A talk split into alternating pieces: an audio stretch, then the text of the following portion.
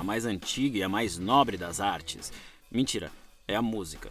Toda obra de arte quer ser música. Eu concordo com o autor X que disse isso em X, eu não lembro agora nem o nome do autor, nem quando ele disse isso, mas lembro da frase: toda obra de arte deseja ou almeja ser música.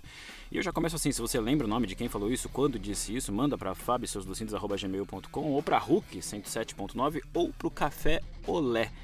E também pense se você concorda com essa frase ou não. Toda obra de arte almeja ser música, a música está um grau acima em todas as artes. Lá vem sabedoria, hein? Quase toda peça de teatro tem música, quase toda. E as que não tem, provavelmente são tão chatas e que você não vê até o fim. Agora pensa em quantas músicas você já ouviu que dentro tinha uma peça de teatro, ou mais de uma. Mind blowing, como eles dizem por lá. Sente aí, sente aí a explosão, olha o barulho aí do tabu quebrando.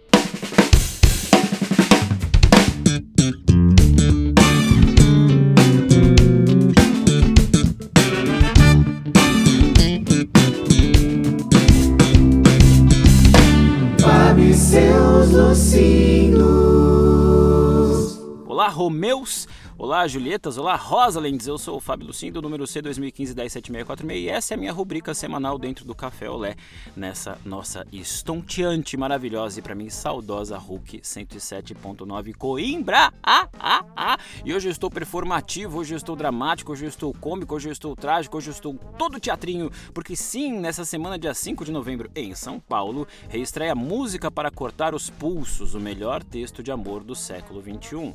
Se você não sabe, procure saber. Os voos para assistir ao espetáculo saem de Coimbra B todos os dias às 4h20, respeitando o quarto de hora acadêmico. Aliás, vocês sabiam que Coimbra B se chama Coimbra B porque é a bifurcação, e não é Coimbra B porque existe uma teórica Coimbra A, que é aquela que fica lá na portagem. Não, aquela é Coimbra e depois tem a Coimbra B, que é Coimbra de bifurcação. Você sabia disso?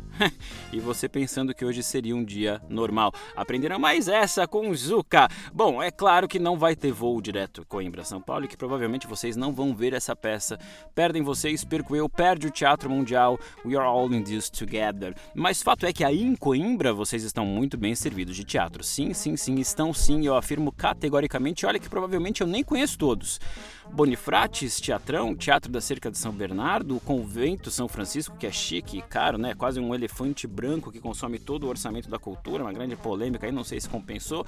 O Citac e o Teuc para formação, dentro da Fluke tem o Tiesos, que é mais classicão, e o Eu Eterno, maravilhoso e ah, TAGV, a mais dinâmica programação do país, eu ouço dizer. Melhor de tudo é perto, né? Tropeçou na RUC, caiu no TAGV. Eu confesso, o TSV foi o meu refúgio, meu paraíso, meu porto seguro. Eu virei até garoto propaganda. E eu vou tentar achar essa foto aqui para pôr nesse episódio. É linda, tô até cabeludo. Se você procura eventos culturais em geral, para além do teatro também, o TGV é o lugar, tem de tudo. Tem cinema, tem performance, tem leituras dramáticas, palestras com discussões políticas, experimentações artísticas. Aliás, uma das coisas mais interessantes que eu fiz na vida se deu numa parceria do TGV com um coletivo de artistas chamado Demo, que é o dispositivo experimental multidisciplinar e orgânico.